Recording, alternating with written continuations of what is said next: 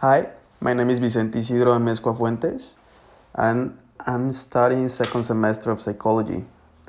One of my interests is doing exercise, of course, because I do exercise every day and I like doing it.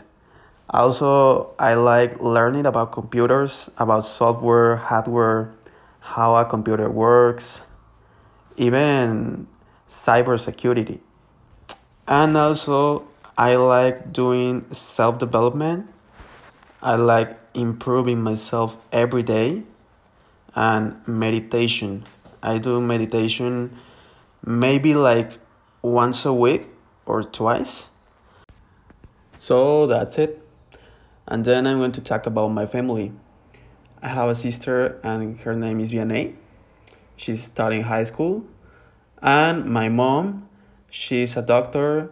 She has her own clinic in rehabilitation. And my dads are divorced. So my dad lives in another house and he's computer engineer so that's all I have to say, and thanks for your attention.